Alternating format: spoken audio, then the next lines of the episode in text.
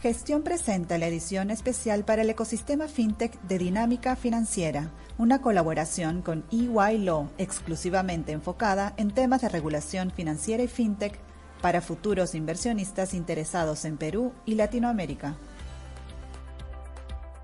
Hola, soy Adolfo Morán, abogado senior del área de regulación financiera y fintech de EY. Bienvenidos a un nuevo episodio de nuestro podcast Dinámica Financiera. En octubre del año pasado, Mark Zuckerberg, creador de Facebook, reveló al mundo sus planes de incursionar en el metaverso, tomando la decisión de cambiar el nombre de su compañía a Meta.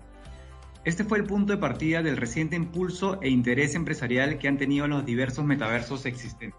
Hoy es completamente normal escuchar sobre estrategias empresariales enfocadas en el desarrollo de modelos de negocio dentro de metaversos, colaboraciones empresariales entre grandes marcas, para convertir sus productos en representaciones virtuales adquiribles en metaverso, reuniones de directorio y capacitaciones al personal en oficinas virtuales, colecciones especiales de NFT, así como experiencias inmersivas, son acciones empresariales cada vez más comunes hoy en día.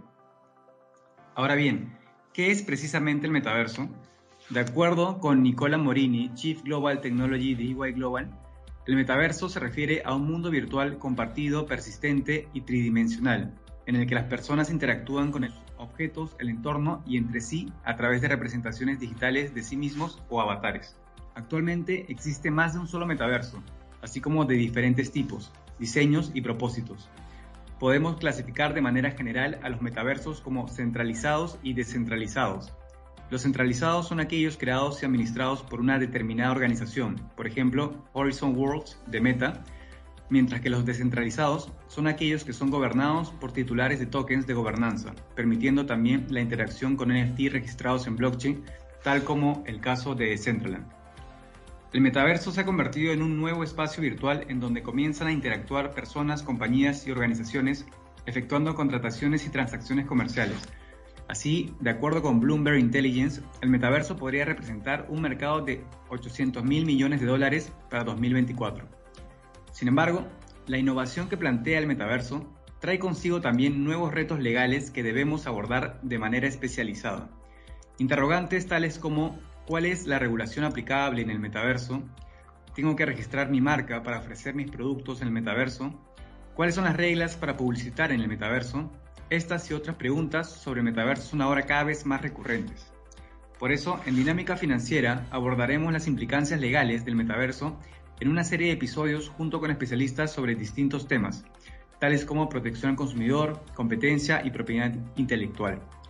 El día de hoy tenemos como invitado especial a Mario Zúñiga, gerente senior y líder del área de competencia y mercados de EY Law Perú, para abordar las implicancias legales del metaverso. Hola Mario, bienvenido a Dinámica Financiera. Quisiera comenzar este episodio consultándote sobre qué opinión te merece una posible regulación del metaverso ¿Es necesario una regulación específica para el metaverso? Hola Adolfo, un gusto estar aquí en Dinámica Financiera conversando sobre este interesante tema. Siempre que nos enfrentamos a un nuevo producto o tecnología o a un nuevo fenómeno económico, surgen, además de los potenciales beneficios o aplicaciones, potenciales riesgos o preocupaciones. Y de ahí se deriva también la tentación de recurrir a la regulación, me refiero a la regulación específica o sectorial, para tratar de controlar estos riesgos y tranquilizar estas preocupaciones. Los académicos, los hacedores de política pública, también los, los abogados, por qué no decirlo, tienen también incentivos para crear nuevos campos de estudio, nuevas disciplinas, nuevas regulaciones en los que ellos pueden ser los pioneros. Sin embargo, siempre, siempre es necesario detenerse a pensar si estos nuevos fenómenos o tecnologías no pueden ser adecuadamente gestionados con la regulación existente.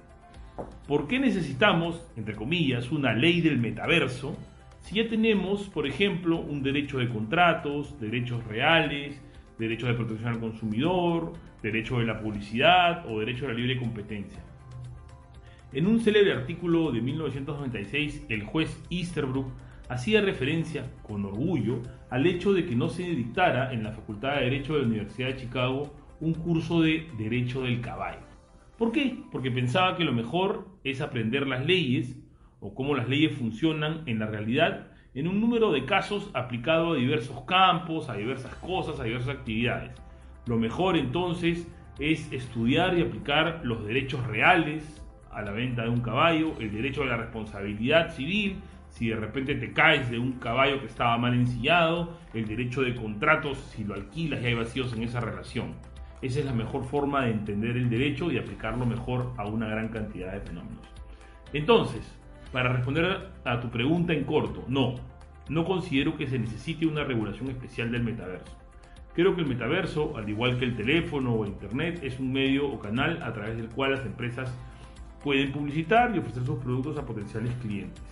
Una diferencia acá, ya que menciono el, teléfono de internet, ¿no? No estamos en, frente a un caso eh, de los tradicionales pues, monopolios naturales del siglo XX, en el cual la gran infraestructura física necesaria para, para desplegar el servicio generaba monopolios naturales. ¿no? Este, este no es el caso, entonces menos por ese lado se justifica una regulación. Ahora bien, definitivamente hay que, eh, hay que ver caso por caso y va a depender de las funcionalidades específicas del metaverso, si en este espacio virtual se permite, además de publicitar un producto, también contratar con el cliente y hasta entregarle un producto adquirido, ¿no? En el mismo metaverso como pasa en la realidad, ¿no? Eh, entonces, eh, pese a que no necesitamos un marco regulatorio especial, eso no significa que no pueda ser necesario actualizar ciertas normas o reglamentos o criterios jurisprudenciales también eh, eh, que, contemplen en, eh, al metaverso como ese canal adicional ¿no? y, consideren por supuesto y se refleje en la aplicación de las normas sus características y, los riesgos propios de este espacio de interacción virtual. ¿no? Entonces, en línea con lo anterior, ¿no? ¿hay retos legales para las personas y empresas que quieran incursionar en el metaverso? Sí. Por ejemplo, temas de protección al consumidor, ¿no? ¿Qué pasaría si una empresa ofrece un producto de edición especial para el metaverso? ¿No? Ahora hay, Adolfo, no me dejarás mentir, zapatillas en el metaverso, arte en el metaverso, ¿no? Y siempre puede pasar que el usuario adquiere el, NFT, Non-Fungible Token, ¿no? que representa el producto para luego canjearlo en una tienda, en una tienda física o, o, real, entre comillas. ¿no? Entonces, si llegado el momento del canje, el consumidor recibe un producto que no era el que razonablemente esperaría un usuario, ¿no? Lo que va a pasar es que estamos en un supuesto de infracción ¿no? al deber de idoneidad que está regulado en el Código de Protección y Defensa del Consumidor. Entonces, como podemos ver, la regulación vigente no desaparece porque ahora interactuemos en el metaverso, ¿no? es un medio más, como decíamos. Entonces, la ley es igual de aplicable a estos espacios virtuales. Excelente, Mario. Gracias por la aclaración. Ahora vamos a una breve pausa para regresar con más comentarios sobre las implicancias legales del metaverso. Suscríbete a Gestión desde 49 soles mensuales y accede a nuestro contenido premium de manera ilimitada en gestión.p. Recibe el diario impreso de lunes a viernes en la comodidad de tu casa y disfruta de cientos de descuentos del Club de Beneficios. Si ya eres suscriptor del diario impreso, accede al plan digital gratis por tres meses. Mayor información en www.gestion.p suscripciones.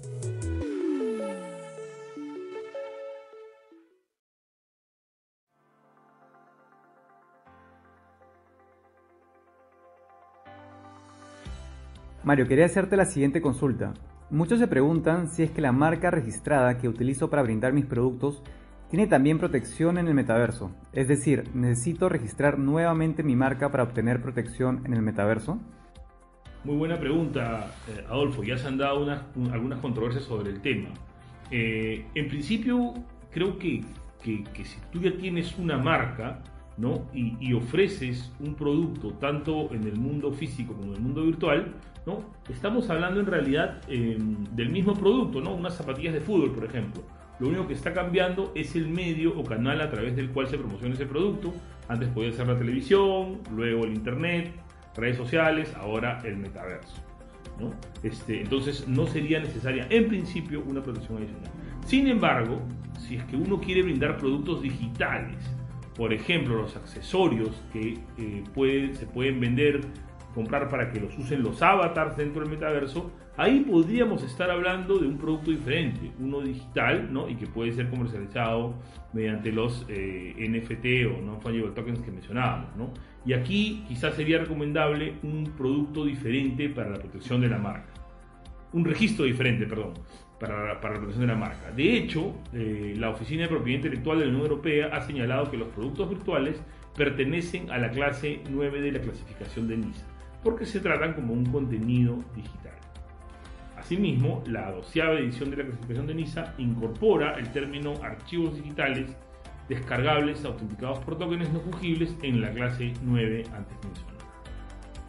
Ahora, hay algunos casos de infracción marcaria relacionados con NFT y metaversos bastante sonados. Uno de ellos es el caso de la colección de NFT llamada Meta Birkins, eh, elaborada por el artista Mason Rothschild los Peta Birkins son diseños digitales de la colección de carteras Birkins de la compañía Hermes París, que tiene la titularidad de la marca Birkins.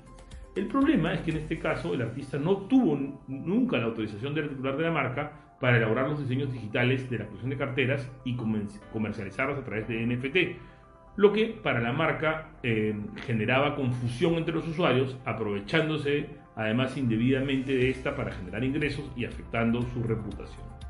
Este caso está en discusión actualmente en un proceso judicial y el artista denunciado se ha defendido eh, señalando que eh, esta denominación Metavirkin ¿no? y los diseños digitales asociados a esta están protegidos por la primera enmienda de la Constitución de los Estados Unidos. Para los que no lo saben, la primera enmienda es la norma que protege la libertad de expresión y él dice, oye, esto es una expresión, soy un artista, es una, estos metaversos son una expresión artística, entonces estoy protegido por la primera enmienda. Además, esto eh, eh, está vinculado a lo que se llama la doctrina del fair use o usos razonables, que en el derecho anglosajón eh, permiten la parodia o la expresión artística crítica.